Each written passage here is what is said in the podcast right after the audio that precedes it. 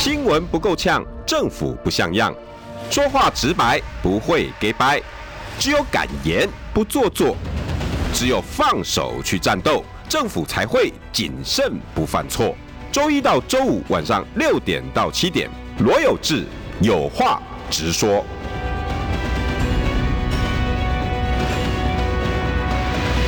新闻不够呛，政府不像样。欢迎收听中广新闻网，有话直说。大家晚安，我是罗有志。今天邀请到的是小牛，这个是牛棚创意的执行长，牛棚创意对不对？对对，没错没错。柯玉安，小牛，哎，有志哥，各位听众朋友，大家晚安。粉砖啊，YT 啊，都要帮你广告。哎，YT 有最近有涨吗？最近有啊，最近我们出了一集叫做《三道猴子的前身》啊，就是我们人家讲三道猴子的一生嘛。那我们就想说，因为其实台湾这种飙车啊，这种你知道，就是那种飙仔的文化，应该最早最早，像有有这个应该非常清楚。大渡路，大渡路嘛，对啊，那个时候。啊，那个是其实我还没出生呢，一九八六年的时候，对，那个时候，所以我们就回顾了这一段历史，啊。我干嘛自取其辱？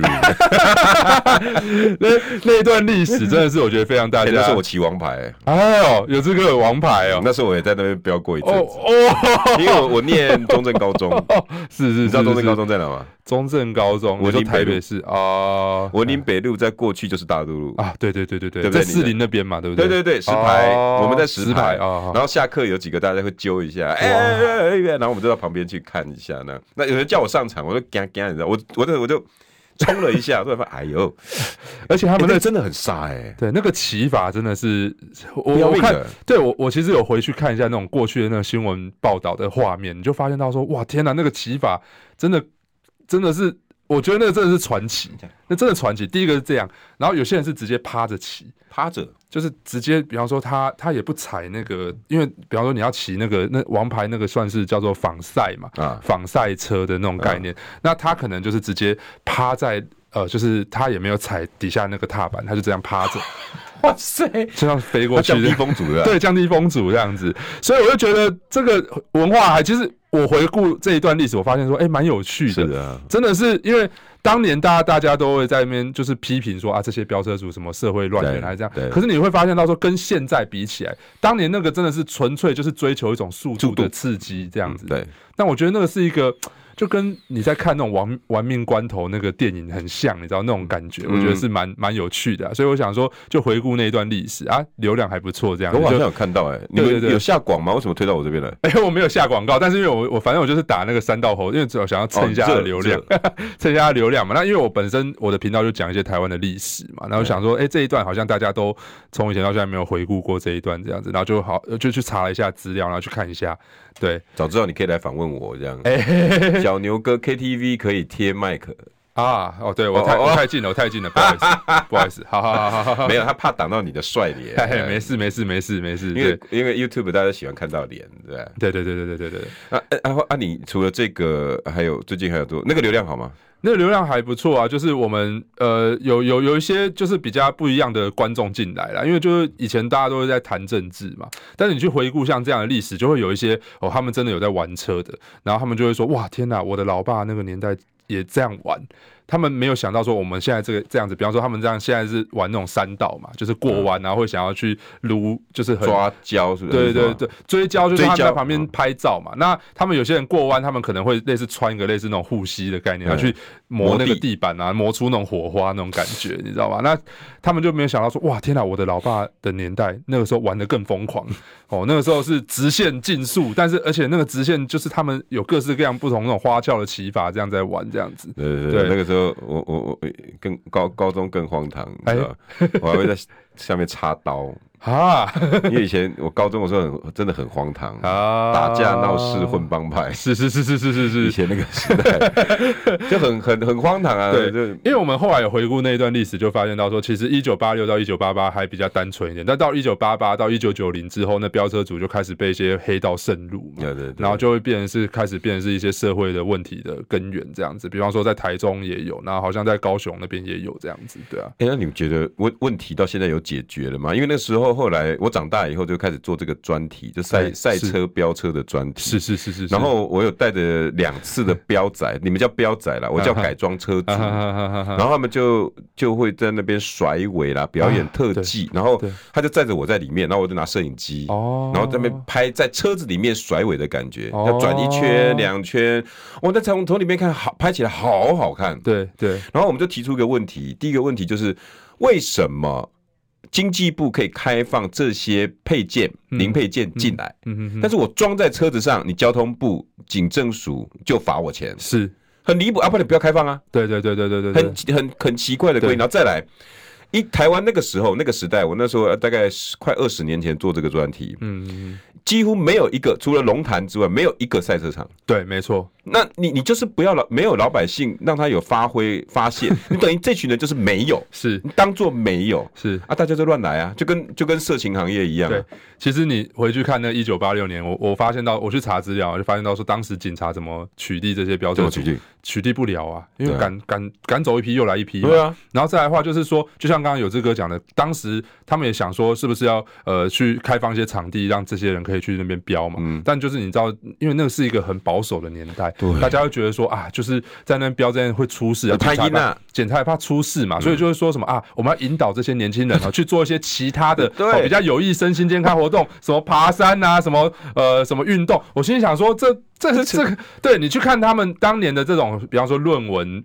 研究或者是这些哈新闻报道里面都写到说，这些官员想办法要怎么样引导这些飙车族重新向善，那最后发现束手无策，你知道吗？然后他们最后出了一个下下策，叫做他就把一些哦飙到这种什么断手断脚的啦，影片，那那那个那个那种类似残障人士，嗯，把推推轮椅推到现场，就是告诫这些飙车你以后变这样吗？你以后要变这个样子，甚至有些人是已经摔到变植物人了，已经已经就是躺在病床上面，然后把他推到现场来。请问小牛有收到效果吗？我我我自己会觉得毛毛的啦，但是我不知道现场飙车族怎么想这样子。但至少我觉得，就是你知道，你回去看那个年代，就是他们怎么样去呃去。一一来是看这些飙车族他们怎么样去炫技，那二来就是看这些警察他们要怎么拿这些飙车族没办法。我觉得这个都是蛮有趣的一段历史。这样，欸，大家有空哦去追踪一下小牛的频道，是是是是是，小牛讲正经，那我们都会回顾一些台湾过去的历史的一些片段，这样子。马上手刀订阅起来，哦，哎呦哎呦，有有有有，我们扳手已经。哇哇哇哇哇！哎，那那就帮我置顶了，帮我置顶，帮你置顶了。谢谢谢谢。哦呀呀呀！你看看，你看看我们中广服务是不是很周到？是，有人说，有人说我不知道我们今天在聊什么。对啊，有人说对来宾不熟。哎，欸，吴一跟嘉慈两个在在在拍手。是是是，我们难道主持人不能自己岔开话题吗？我们高兴聊什么就聊什么，少康哥都不管我了，你 你们两个管我那么多？对对对，OK，对，我们决定下一段就开始来聊那个台湾的酒店文化。没有开玩笑，开玩笑，我跟你讲，人家全部转台了，开玩笑，开玩笑，人家现在在开车，你知道吗？开玩笑，开玩笑，而且现在哎，台中以下都在放台风假啊！对对对对对，今天其实应该全台湾就是南。就是南苗栗南部啦，对苗栗南啊，大概就是比较受到这个台风的直接的。中东景还被骂死 啊！对对对对对，其实我我要老实讲，放台风假决策真的很困难呐。就对一个政治首长来讲，这个放台风假真的就其实老实讲就在赌博，每个人都在赌博。就算他有一些数据告诉你说，哎，他可能就是风雨不到这个标准，但有些人还是为了，就是有人怕说，就是他怕出事嘛，所以还是都会放假。但是你要知道说，像双北地区的首长，他们可能就会比较斟酌一点。因为他们放假还攸关的包包含像股市啊、股汇市的这些问题，还有经济，就是可能这个整个，比方当天的这些吼。呃，台因为税收也会有一点影响嘛。对，你商业你商业活动，因为你那个包含这个所谓的过度集中台北。对，那你你假设放台风假，那影响到商业活动，那这个对他的税收也会造成影响。然后再来的话，就是有一些哦自营商，比方说像一些呃可能不要说自营商啦，可能比方说有一些呃外送的外送人，啊啊、那因为你放台风假，那他就没办法外送，那他就会影响到他当天的生计这样子。所以我觉得这个其实放台风假对任何一个首长来讲，我因为我过去也曾经在市政府。待过嘛？对，所以我非常清楚说那个你要参与开会，呃，参与开会之外，当然也也包含是说，就是我们也去那个所谓的那种指挥中心去作证嘛，嗯、现场这样去看他们，就是在讨论这个过程当中，其实我觉得呃、哦、是真的很为难，真的很为难。那有时候你为了要专业考量，可是你又怕说那个台风，因为你很难拿捏那台风行进的速度嘛。真的，有时有些时候台风要进不进的，然后你放了，那它当天就给你出个大太阳，那其实这个有点丢脸，你知道吗？这都会被人家就是你放对或放错都被人家取笑这样子，所以我觉得这个对一个首长来讲，这个。我我有有的时候我会觉得说，这个应该还是要回归所谓的中央气象局的专业判断比较准的。但是你要知道，中央气象局他们没办法扛这个责任，因为这个就像我刚刚讲的。这还不止攸关到说所谓的这个人民的性命安全的问题，嗯、还包含了经济活动这些影响，这样子。所以这个但书啊，授权地方政府，对，全部授权地方政府。哦天哪，这个对，这这就会让这个每个首长，你看放对就变神嘛，哦，就是人家讲什么 赖神哦，那时候柯文哲也被说是神哦，那就放错那就被骂到臭头，像上次张善政一样被灌爆这样子，对。后来证明他是对的啊，对对，对，没错啊，所以我觉得这种东西就是，我觉得大家也不要那么的气愤，因为我发现到说，大家现在就觉得说啊，没放台风假就开始去洗版，但你要知道说，这老讲对政治人物来讲不痛不痒啊，我觉得不痛不痒，真的不痛不痒，所以没有必要去做这个行为，这样。那蒋万安不是也被骂？对，没错啊，就人家都放你不放，对，你你为什么不骂侯友谊啊？那 不是更近？对，因为他们现在是他们会跟你讲说啊，这个我们是北北基一起做决策，所以要骂三个一起被骂。对啊，那你为什么是？再再骂一次张善政，我跑去骂蒋万安，这个我就搞不懂了耶。对对对对对，很奇怪啊，为什么不骂高虹安啊？因为他现在市长、副市长都跑掉了，哪壶不提提呢？对对对对，因为我们今天是在脱口秀吗？哎，对，今天好像都没有什么一个明确主题。有啦，有有有有。OK，今天要讲 TVBS 民调，一个最新的民调。是是是。哎呦，我们还有 AKA。哎，我们还有 fit 哎，对对对，谢谢谢谢谢谢这个小编，谢谢小编，我们无意跟加持的，太感谢，太感谢，非常非常太感谢，太感谢，服务周到，服务周到，对 对，今天是 TVBS 民调，是。因为这个民调整个下午以后占尽版面。啊，对，哇，所有怎么划都划到他们 TVBS 民调，哦，没错，因为这个题目叫郭通杀蓝绿白。细卡都民调新现象，这个民调有什么可以观察的地方啊？应该是这样讲，其实我那时候在民众党服务的时候，那个时候在当文宣部主任嘛。对。那那个时候，其实我们党内大概就会观察比较三份比较呃，我们比较会放呃重视三份民调。第一份就是 TVBS 嘛，再来就是台湾民意基金会嘛，然后还有以及美丽岛电子报的民调。为什么是这三份呢？主要也是因为呃，这三份比较有长期在观察一些社会现象跟一些脉动啊，比方说政党的支持度的变化，以及一些对于社会议议题或是一些首长满意度的一些表现的一些看法，他们会比较长期去做追踪，而不是说，比方说有些民调可能选举之后才会出现，嗯，那那那种几家那种可能就大家可以看看就好，因为那个操作的性质居多啦。但这三份民调。我们大概就是看，但是我们不会把它综合比较。也就是说，民调是要看一个长期的趋势，也就是说这一个民调的趋势，而不是说把三个民调放在一起比，比说哪一份是真的，哪一份是假的这样子。嗯，我觉得这个是一个比较错误的解读方式，因为现在发现到说很多，不管是很多的呃一些支持者也好，或者是很多阵营的一些人物也好，他们会习惯性的把很多民调呃掺在一起来比较。可是第一个你要知道说取样方式不一样，有些民调就是它有手机纯视化，纯视化。对，那有些就是你要把它。放在一起比较，那再来的话，他抽样也不一样啊，他抽样的方式不一样之外，他问问题的方式也不一样，所以你是没有办法把它放在一起比较的。你应该是单看这个民调的一些趋势来去做一些判读啦。那我觉得现在四卡都的一些民调，基本上来讲，大概就是几个趋势嘛。第一个大概就是赖清德上不去嘛，嗯，赖清德因为呃，可能当然前一阵子他大家会觉得说赖清德好像呃这个民调有往上。攀升的这个趋势嘛，可是你看到最近这一份 TVBS 民调，很明显就是郭台铭一出来之后，卡冲击冲击到赖清德，冲击赖清德。哦，赖清德这一次，这个就要劳烦您解读一下。哎呀，这个这真的是有志哥应该是比我更专业了。没有了，我就发表我的浅见啦。没有没有没有 没有没有没有，大概是这样。然后哦，赖清德基本上呃，要简单跟听众朋友讲一下哈。呃，今天西卡杜的是 TVBS 第一次。对，做四卡度的民调，第一次。对，然后赖清德依然第一，对，第二名是柯文哲，柯文哲，对，第三名是侯友谊，第四名是郭台铭，没错。然后，但是他们三位，赖清德掉了七趴，对，然后柯文哲掉了五趴，五趴，对，然后侯友谊掉了三趴，对，然后第一次郭台铭被 T B B S 列入，所以是十四个百分比，百分比。然后往前的侯友谊是十七。然后柯文哲二十五，然后赖清德三十三，是，好，就这样子的一个数字哈。各位听众朋友，你你如果不能看手机，我念给你们听，这样子哈。那现在小牛就是要跟大家讲，为什么赖清德掉了七啊？然后很多人都在解读说，哎，这是郭那个郭台铭的影响，那、啊、很多人就挑战啊，哎对啊，郭台铭蓝的啊，跟赖清德绿的这什么关系？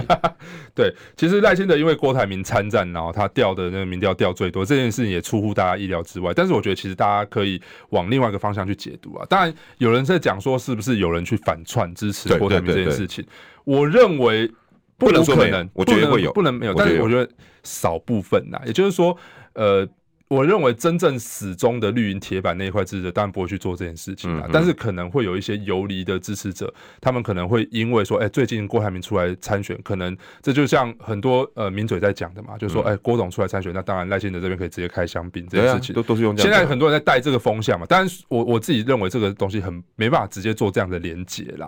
但是确实有一部分的支持者可能会受到这样的影响，他会这样的鼓舞。所以你看前一阵子会有一些绿营的侧翼在网络上开始带说所谓的啊，就是我们要开始来帮。郭董加油哦，联署哦，支持全力支持的这种这种风向，那当然会影响到少部分这些绿营支持者会转向，但我觉得他们转向不一定是真的啦。哦，那当然这个东西参考就好。那另外有一个部分是这样，其实我觉得可以把它综合来看。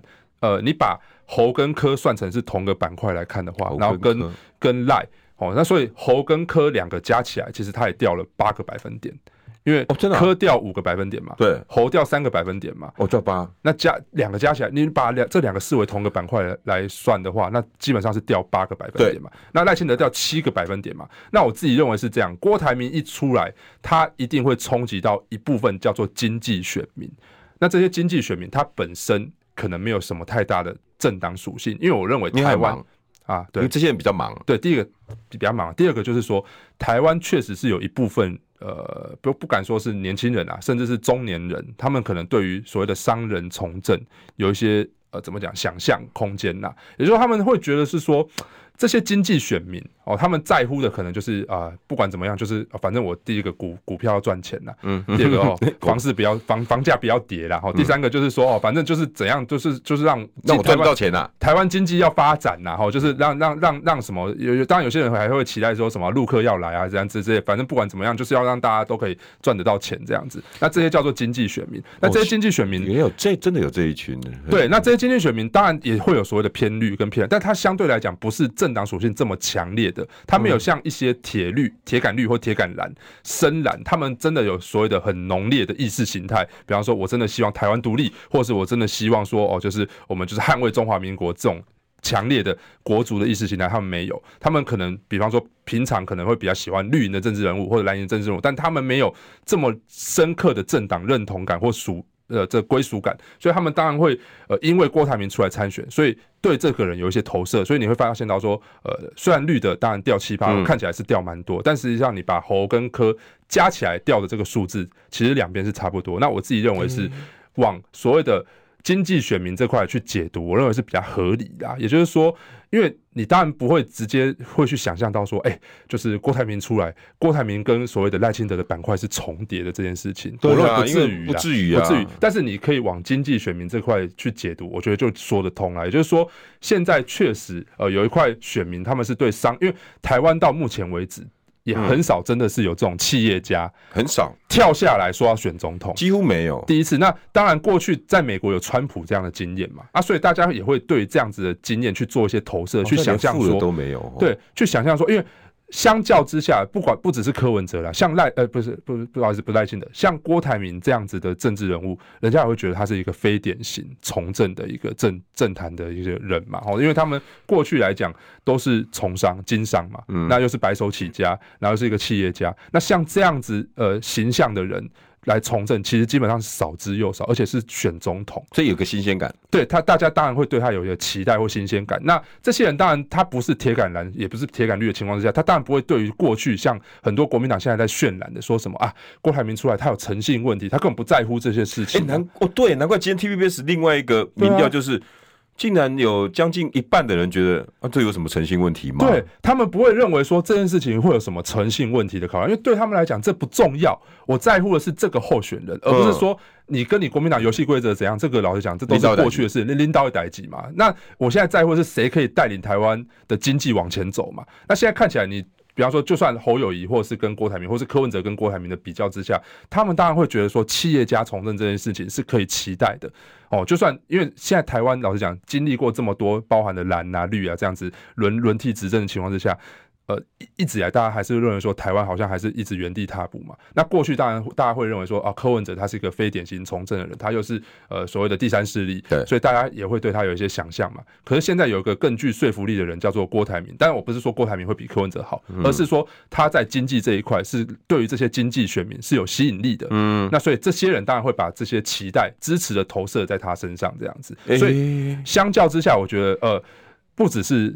柯或侯受到冲击，那当然赖也会受到冲击。我想小牛的评论真的是没话说，大家应该赶快把他频道订阅起来，因为因为就给大家看 TVBS 里面是中立选民整个调，嗯，八月二十一号到二十四号，中立选民那时候赖清德是三十趴，是。那是三十趴，是。小牛有看到哈，是是是是是，侯友谊是二十二趴，是，然后柯文哲是二十二趴，你看到二十到这一次八月二十八号九月一号是郭台铭。八二七，诶，八一，诶，八二八是宣布宣布参选之后，他的民调就是针对郭台铭的民调。对，中立选民赖清德，你看掉多少？三十掉到十七，掉了十三。这个就是小牛讲的经济选民，有没有可能？经济选民有没有可能？这个就是所谓中立选民跟经济选民是不是有点接近？因为。要说所谓的中立选，你要你还是要看他民调访问的这个所谓的他的问题的问问题的方式啦。也就是说，有些民调会问你政党倾向，他会问你说：“哎，你倾向支持？”那有些人会认为说，会直接问你说：“啊，你。”呃，比方说你认同哪个政党？对，那这样不同的问法会造成不同的结果嘛？那我我不知道 TVBS 问法是怎样啊，但相对来讲，我认为这个东西有一些经济选民，他也许他会有一些蓝绿的倾向，比方说他可能总统会倾向投给赖清德，或投给柯文哲啦，或投给侯友谊。嗯，但是他们比较没有强烈的政党认同感，所以他们会认为自己是中间选民。那这一块调，我认为就是其实还是我刚刚讲到的，因为我觉得。经济选民这一块，老实讲，郭台铭的背景比较有说服力啊。对，看来这三位候选人，我说的是郭没出来之前的赖、侯、柯，对于经济这一块真的都有疏忽。没错，大家重视其他的，但是没有重视经济。新闻不够呛，政府不像样，最直白的声音，请收听罗有志有话直说。好，欢迎回到有话直说。今天要请到的是小牛创意的执行长，而且他的频道呢，你去 Google 小牛也找得到。对，小牛讲正经，拜托大家订阅、按赞、分享、开启小铃铛。你现在好顺哎，很顺。对，没办法，因为每次都要每次拍片都要念一次，你知道吗？对对，订阅、按赞、分享、开启小铃铛，小铃铛。对，小牛讲正经。对，好，各位推荐你们，因为你看，我来我来佐证小牛刚刚讲的话哈。经济选民，如果你把它视为中立选民的一环哈，这一次中立选民的票，我念给各位听众朋友哈，你不要开车，不要给我拿手机出来，我念，我念，我念，我念。赖清德十七，侯友谊十一，嗯，柯文哲二十一，嗯，郭台铭二十四，哇。完全就是小牛讲的啊！这郭台铭就是中立选民跟经济选民顶起来的啊！对，这个是吧？是，也就是说你会发现到说，中立选民过去投给呃所谓的赖清德，三十趴投给侯友谊的人掉最多后，投给赖清德，中立选民投给赖清德从三十趴掉到只剩下十七趴，掉了十三趴。对，那这些可以把它视为是他们呃有有点比较像是浅绿，但他们有很明确的政党属性，所以他们认同自己是中立选民这样子。可以这样解读了，但他也是经济选民的一块嘛，因为这些经济选民多多少少还是会有自己认可的政治人物嘛，不管蓝绿都有这样子，所以我觉得这个东西是横跨蓝绿的，它的影响是冲击是。横跨所谓的不管是蓝的板块或绿的板块这样子，那那我不懂了，小牛，嗯，是。柯文哲几乎闻风不动哎，他的中立选民为什么？应该是这样讲，柯文哲所吸引到的他不是经济选民这一块，他比较吸引到的是一些年轻族群的，年轻族群就是包含像三十岁以下这些，就是比较是还没有出社会的学生族群、手头族，好，然后再来的话就是四十岁以下，他们可能是中产阶级，但他们也许是经济选民，但他们可能对于过去的一些呃，可能台湾的社会。一些不管是各式各样的那种飙车族啊，不是飙车族啦，呃，比方说他们可能也会在意说，比方说治安的问题，他们可能会在意说像高房价的问题，哦，他们比较不太像是我刚刚讲的那一块经济选民，他们呃，对于因为。他们可能平常就是类似这种，不是像像我们这种叫自营商嘛，那他们可能就是这种，比方说呃一些公司的雇员啊、员工这样子，就劳工啦、劳工族群、高级打工仔，对对对对对，类似这种啊，所以对他们来讲，他们的支持的想象，对政治人物想象，可能就跟所谓的传统政治人物不太一样嘛。那他们自然而然会被柯文哲给吸引嘛。那他们吸引，老实讲，我觉得他们支持度是蛮铁的这一块，但这一块的支持度虽然铁，但是他们的投票意愿不高。所以这就是柯文哲现在面到的一个问题嘛，也就是说，这些选民他们可能因为，比方说柯文哲在空战上面屡屡斩获，所以认识了柯文哲，然后认同柯文哲，进而认同柯文哲嘛，他们会去想办法去看柯文哲的演讲，想办法去看柯文哲讲了一些什么东西，然后去认同他的一些理念。嗯，但是他们真正，比方说到了一月十三号那天，会不会走出门去投票？过去的所谓的几次选举都告诉你，这个这些转换率是非常低的啦。哦，也就是说，这些年轻人，呃，有的时候甚至他投票，呃，不只是比方说看当天，呃，假设天气不好，他就不来投票；天气太好，他想要出门玩，他也不出来投票。那甚至有的时候他会发现到说，哦，发现你这个候选人啊，看起来不会赢呢，不会赢，那干嘛浪费我这个时间出来投票？所以他小剧场很多。对，也就是说，他内心可能，当然不是说小剧场很多，也就是说，这些人本身就不是很稳固的，就像。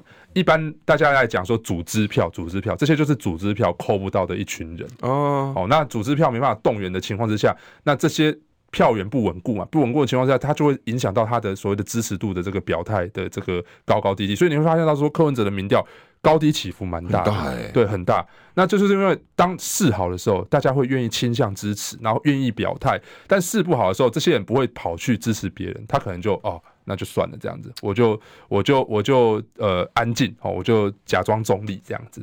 对，小牛，我就默默支持。那我再请教，我顺你这个话请教。是，那柯文哲最近调其实蛮凶的，他不是起伏哦，是一直伏。那到底是犯的错，还是民进党打他？哪一个影响比较大？因为你要知道，说民进党其实从七一六开始就一直打他了，而且我觉得他是从七一六之前就开始布局这件事情。你要说丑，像像我们上次在节目上讲到丑女这件事情，其实早就已经预期好要修理柯文哲了，对，他准备好了，他只是正好哎。哦，没想到你七六游行这个男女比例这么悬殊啊，正好可以来做一个连结，然后你后续处理的也不是非常的 OK，对，相关的一些说法什么之类，老实讲大家没办法接受的情况之下，那我觉得这这个东西确实第一个就冲击到几次民调发现到说柯文哲女性支持度一直掉掉，而且掉蛮多，掉很多。哦，那这个我觉得是柯文哲一开始那时候掉的一个很大的原因嘛。那再的话就是说进到所谓的在野整合这个赛局当中的情况之下，我觉得柯文哲。明明是老二，但却表现得很像老四。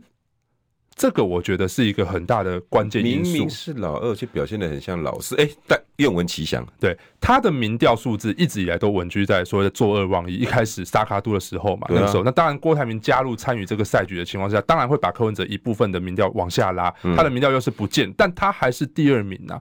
就像呃，民众党自己有对外发布说，他们内参民调柯文哲还是第二。对，好，然后呢，几份民调虽然有一些民调可能把柯文哲做到第三，嗯，但是实际上你会发现到说，基本上反正不拖就是第二、第三名在那边跳嘛。嗯、那甚至呃，我自己认为说有几份可以观察的民调看起来，呃，柯文哲还是属于的稳定在二字头，就像这一次 TVBS 民调一样，他还是在二字头。啊、那侯友谊跟郭台铭是一字头。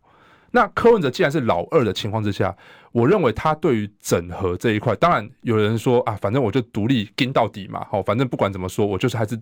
呃，坚持参选到底这样子，这这个我认同。那那不就是民众党的挺着胸膛倒下去？当然没错。可是我认同这，我认同说你可以挺着胸膛倒下去啊。可是我觉得你有更大的，你既然能，就像蜘蛛人讲到的嘛，能力越大，呃，责任越大，能力越大，对对对，对，没错嘛。那你既然现在有足够的民意支持度的情况之下，我觉得你不需要表现的这么的。就是金嘛，我就是说，对于在野整合或在野合作这一块，我发现到说，只要每次谈到这一块，就很像刺猬一样，你知道吗？不要不要，对，不要不要不要哦，你不要跟我谈这个东西，吼，我们不坚持选到底这样子。我觉得从总干事跟发言人也都出来，谁说的？谁说的？对，哎，好像是哎哈。对，其实我不管怎么说啦，我觉得我相信里面的人意见不一致，这个是很常见的事情。对，但是我觉得。有的时候还是落落大方啦。就是说，政治本来就是这样。你如果来谈啊，你展现自己的雍容大度，你就可以掌握这一场赛局的主导权，而不是说，哎。人家在那边哦，就我举一个很经典例子，就是那一天的那个所谓的计程车工会，呃，那叫计程车工会，计程车工会的一个普渡参会，普渡参会，普渡参会那一场那一场活动当中，对啊，你你怎么看？我真的蛮想知道。其实我自己认为是这样，我觉得柯批不需要在后台躲在那边等郭台铭二十五分钟，我觉得直接跟他杀进去了。哦，就是直接正面对决。你的想法跟我完全一样。我觉得没有，因为第一个郭台铭他身边没有人呐。对啊，他身边没有人呐。那你柯文哲身边一群人呐，你你就算好，就算现场的这些呃，比方说计程车这个工会，他给你穿小鞋，嗯，他可以在台上在那边秀什么哦，什么唯一支持台湾阿扁郭台铭，对对对对对对。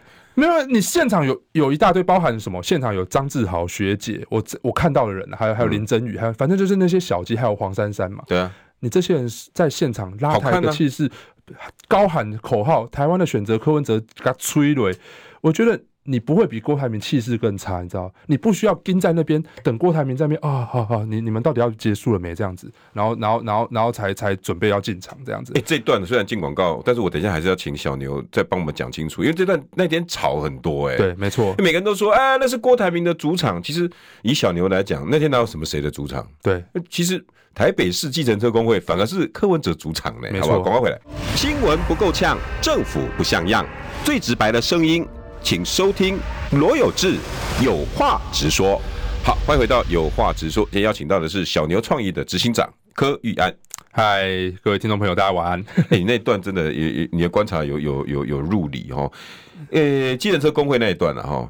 其实外面站了二十五分钟啊，对对对，没错，就是 有人在说，其实没那天没有冷风啊，那天很热，不是吹冷风，吹七十分钟，就是二十。但是我觉得整段表演呢，整段我，我觉得跟呃，其实就算说是时间瞧不拢，因为那天很多人在站嘛，在站说什么、嗯、啊，是是什么郭董自己改时间不跟人家讲啊，还是这样之类。我觉得讲这些东西，我觉得都有点太小肚子气、小家子气了。然后也就是说，呃，你今天你的民调到现在为止，就算你民民众党自己。内部人也自己放嘛，说内参民调还是第二名。既然你是第二名，那我觉得你更要有这样子的雍容大度去面对现在在野整合的赛局，而不是坚壁清野啊。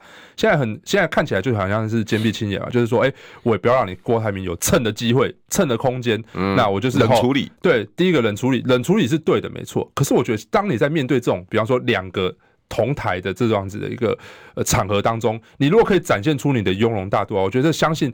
也会给支持者信心呐，因为现在支持者感觉到好像你会有，你有可能会是被并吞的那一块。嗯，很多支持者有时候会在网上留言，就说什么啊，你你柯文不要在网上继续在那边讲了，你就是要让柯文哲当副手啊。我说我从来从头到尾没有要叫柯文哲当副的啊。嗯，但是你要拿出你的自信心出来嘛，你只要拿出你的自信心，然后我觉得他柯文哲讲出讲到一个点，我觉得还不错，叫做联合政府。好，他过去一直主张这个东西嘛，但是。现在就是你主张联合政府的最好时机了，因为你第二名啊。对啊，你第二名，你最有本钱做这件事情嘛。嗯，那我认为是这样，你如果连在野都整合不了，你更何况你要去整合所谓的民进党这件事？因为你讲到说你联合政府不分蓝绿嘛，唯才是用，我用人唯才嘛。哦，那这件事情，我觉得，我觉得你要先，你要让大家相信有联合政府这个可能性的话，那你要先做到在野整合这件事情。嗯嗯，因为。很明确，现在就是一个所谓的处在一个在野整合的赛局当中。当然，你也是，你也可以说我不玩嘛，我就是不玩。那我觉得不玩的话，大家大概就是斯卡都僵在那边嘛。除非你看哪一天赖清德自爆，你其他期待他自爆，才有可能往上爬的空间。贪污个一千万啊，或小三跳出来啦这种。对，这种就是比方说，像到选战中后期，这这个我想有这个非常清楚，常常都会有一些大的案子嘛，比方说宇昌案啊，或者是那种新票案这种东西，一出来变成是一个震撼弹的情况之下，赖清德民调有可能会往下掉，这是有可能的。但是你现在处在这个赛局当中，我觉得你应该要先想办法掌握到所谓在野整合的主控权，而且现在正好是侯郭两个在矛盾的情况之下，尤其是前一阵子甚至还有所有的消息放出来说，这个郭台铭在宣布参选的前一刻还去找了侯友谊嘛？啊，那不是说这个内部还有人直接把话放出来说啊，郭台铭在里面继续在讲说好什么先让大哥当四年还是这样子？我觉得这种东西就是侯郭的矛盾逐渐明显台面上化的情况之下呢，那这时候是你。柯文哲最好的时机点呢？区隔。对，第一个你要展现你的雍容大度，而是就是不要让大家觉得说你好像现在你就是最怕被人家并吞的那一方，还是你快输了这样？对我，我当然知道说郭台铭有无限的超能力，这个大家都理解。可是问题就在于是说，你现在还是有主控权啊。你看，第一个你要掌握一个议题，比方说像现在大家在打这个所谓的鸡蛋的问题的时候。你柯文哲打这个议题的时候，你你想想看，郭台铭他们也没有所谓的议题发动能力，嗯，哦，相较之下，侯友宜更没有。你看侯友宜提出来一个说什么那个呃，说他要废所谓的八四量表，这个东西讨论度也非常低嘛，嗯，就会变成是说这件事情，我觉得现在看起来柯文哲在这沙卡多的赛局当中，他还是有掌握议题的主控权的情况之下，他应该更雍容，更展现自己的雍容大度，想办法让这整场的呃所谓的在野整合是掌控在自己的手中，节奏是掌控在自己的手中。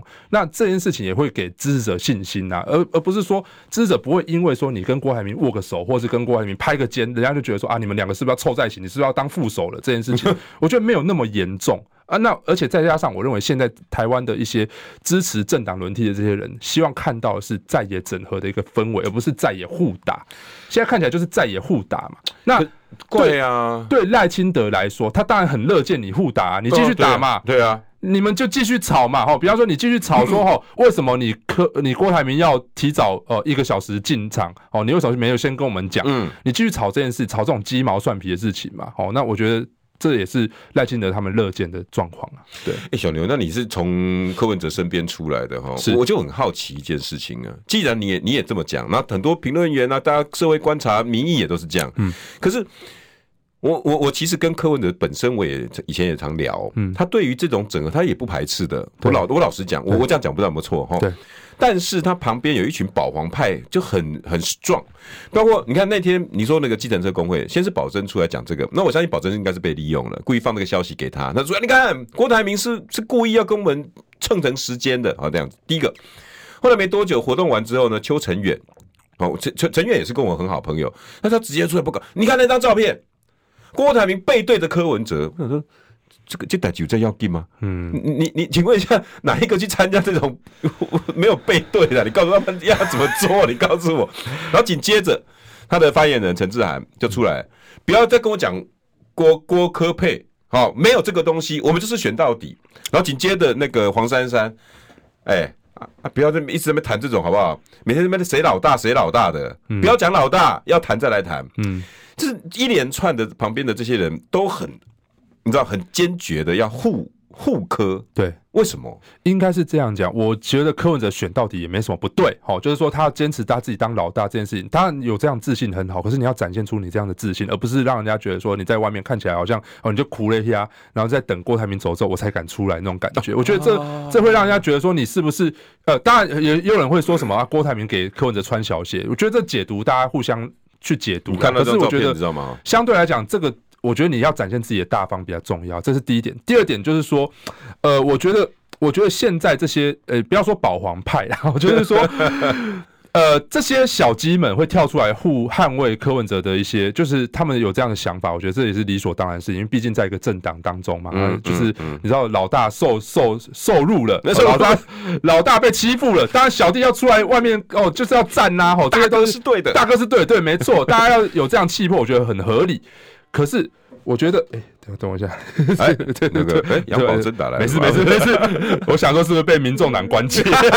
没有啊，就是，我觉得当这些人呃，就是出来喊杀的情况下，我觉得是合理的啦。嗯，第一块是合理的。那但但是我觉得，呃，另外一个我觉得可以观察到的点是。这些人为什么会这么的护卫组织？会为什么？我想了了解的是这个，主要还是因为有过去的一些阴影嘛。哦，也就是说，像有些人可能他过去是待在其他政党，那他可能有所谓的这种在野整合过去的一些经验，那他这些经验当然对不是很愉快，你知道吗？被出卖。好，比方说。哦，就就举例嘛，像过去大家最珊珊最熟知的，我没有点名谁，在内湖选举的时候，一下子啊，就说我会支持你。哎，没没没没，最熟知的大概就是说国青嘛，国那时候，比方说连战跟宋楚瑜那时候合作的时候嘛，哦、我记得也一开始有人在讲说，哦，这个比方说当时谈好条件可能是连战先当四年，接下来四年是宋楚瑜当嘛。对，好，那这个当然。没有白纸黑字写下来的这种条件，老实讲，没有人会相信嘛。那到最后衍生出来的后果就是国亲一和，那就是亲民党被并吞的事实嘛。嗯、那这件事情也，我觉得也某种程度也影响到党内有一些人的决策，可能会觉得说啊，就是我可能在合作上面一定要非常斟酌啊，我要很很保很为柯文哲着想啊，不要让柯文哲呃去步入所谓的国亲和的后尘。这件事情一朝被蛇咬。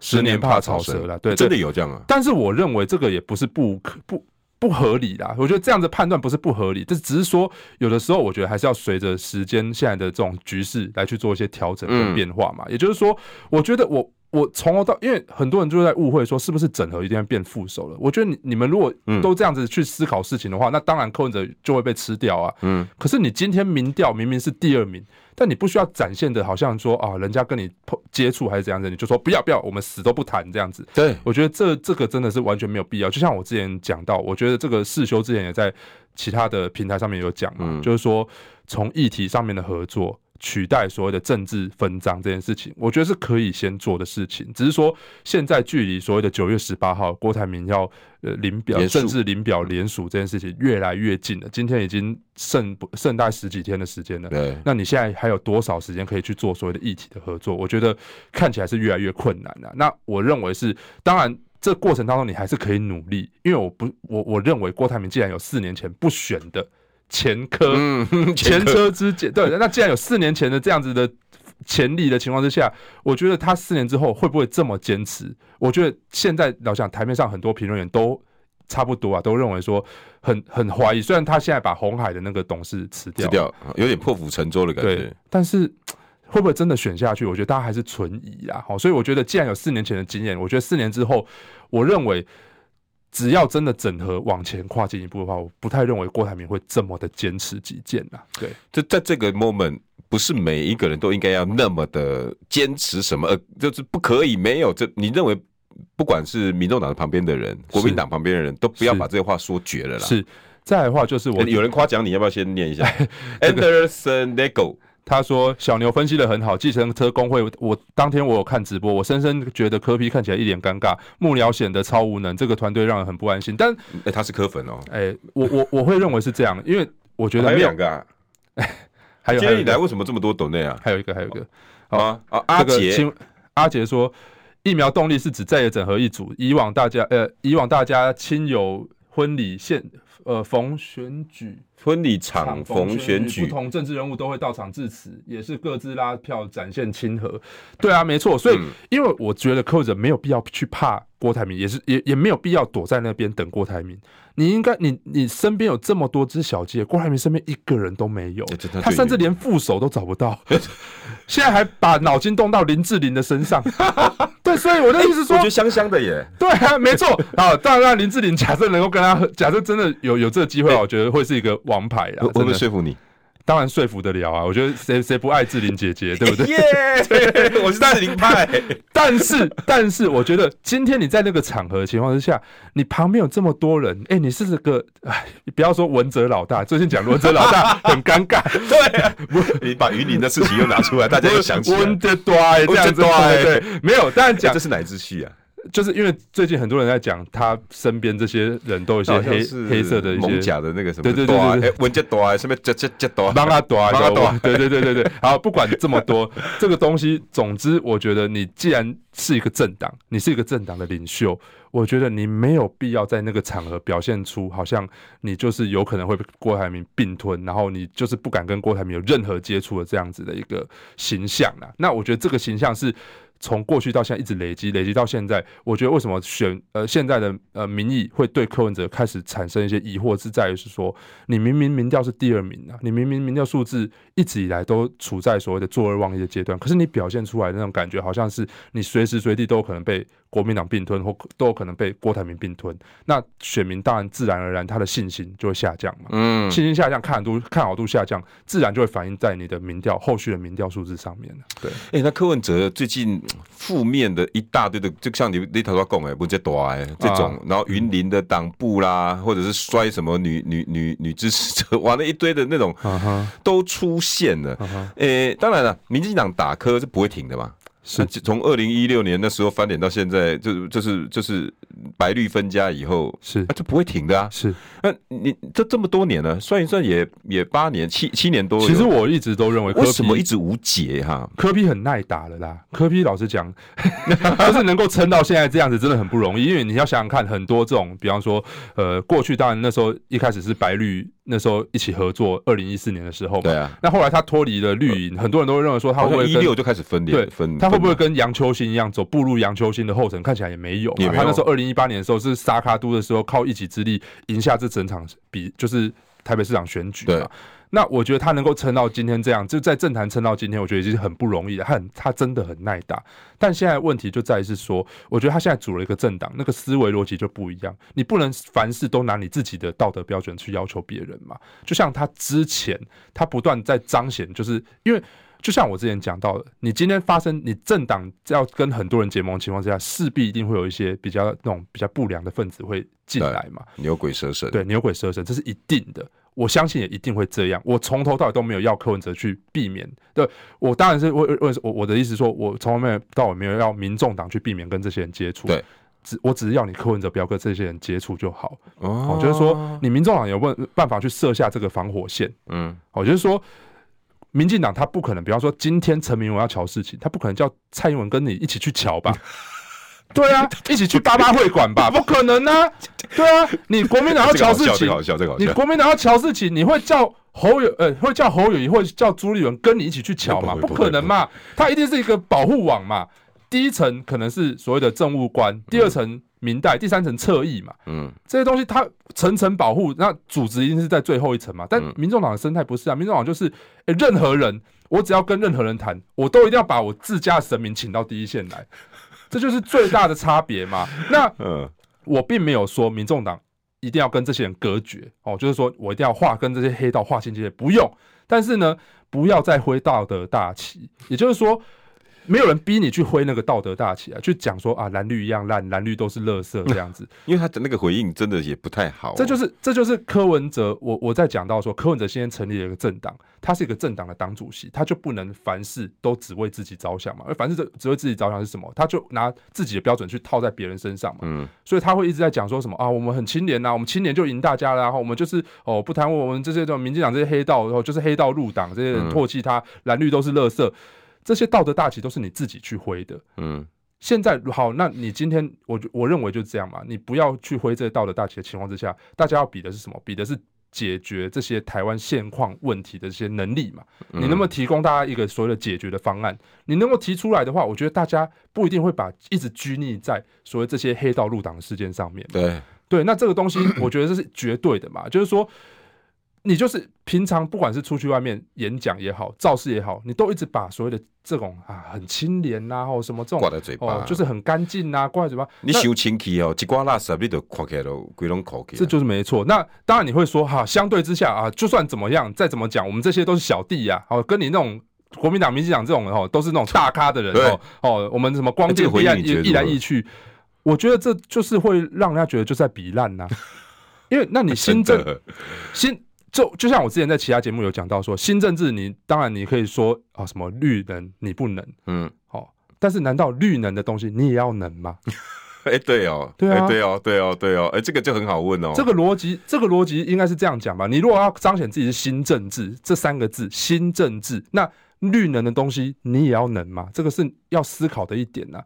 你可以讲绿能你不能，你可以去酸它没关系，可是不能说绿能你也要能呐、啊。那这就不叫新，那就不要再讲自己是新政治嘛，嗯，对不对？所以这这一波哈，柯文哲受伤的比较，最后最后剩下三十秒，我问你哈，啊，柯妈妈有讲哦，嗯，哎，公的贵代兵哈，哎，我们囝吼应该让你走了，那那年纪较大，年纪比较大，应该多听听郭台铭要讲什么，哎，这有没有带暗示的味道？哎，没有，我觉得这只能说郭郭台铭真的是非常懂得处理柯文哲。擒贼先擒王，我当然不说柯文哲是贼，但是我知道那个王就是柯妈妈，好吧？